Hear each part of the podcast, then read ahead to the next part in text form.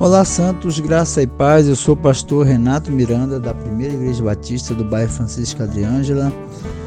O nosso devocional dessa quinta-feira é uma pequena reflexão que está em Provérbios, capítulo 25, verso 16, que diz assim: Encontraste mel, come o suficiente para que não fiques enjoado e o vomite.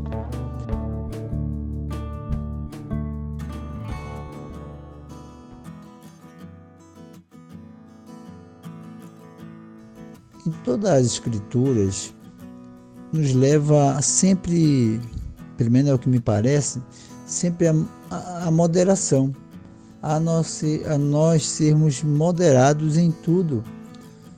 Tem uma frase do Zygmunt Baumer que fala sobre relacionamento que diz assim: os relacionamentos são como vitamina C. Em altas doses provocam náuseas e podem prejudicar a saúde é algo interessante que o Zygmunt Bauman fala. Seja no relacionamento, seja na vida pessoal, na vida profissional. Você já imaginou um homem muito dedicado ao trabalho?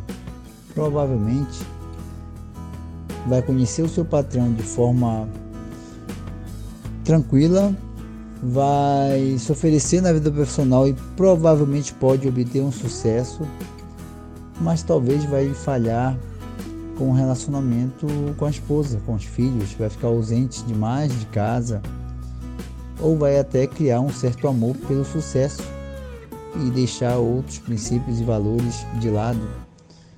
Então, não só no relacionamento religioso, no relacionamento profissional, no relacionamento com os vizinhos, você vê seguindo essa leitura no verso 17 do livro de Provérbios diz assim: Teu pé seja raro na casa do teu próximo, para que ele não se enjoe de ti e venha te odiar.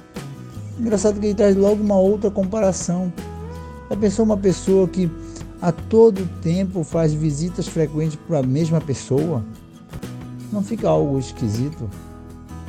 Ou seja, todos nós devemos fazer ponderações na busca por essa moderação nem muito sucesso, senão você esquece princípios familiares, nem muita família, porque você precisa obter pelo menos sucesso moderado na vida profissional e ter uma dedicação sim na vida profissional, nos relacionamentos, como nós acabamos de ler o Zygmunt Baumer.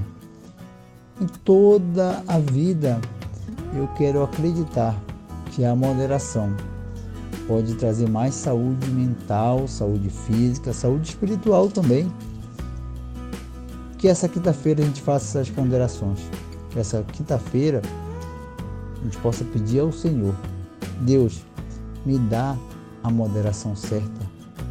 Ajuda-me a não ser uma pessoa desequilibrada, sem domínio próprio, sem moderação, seja no relacionamento com a esposa, com filhos, na minha vida profissional, familiar, religiosa, com meus irmãos até com o meu vizinho. Para que visitá-lo todos os dias?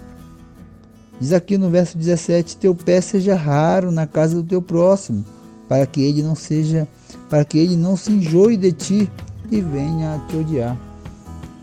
Perceberam que é algo sem moderação, as coisas acabam trazendo problemas? Que Deus nos abençoe nessa quinta-feira. Que o Espírito do Senhor ajude-nos a ter essa moderação para a glória de Deus. Boa quinta-feira a todos. Deus abençoe.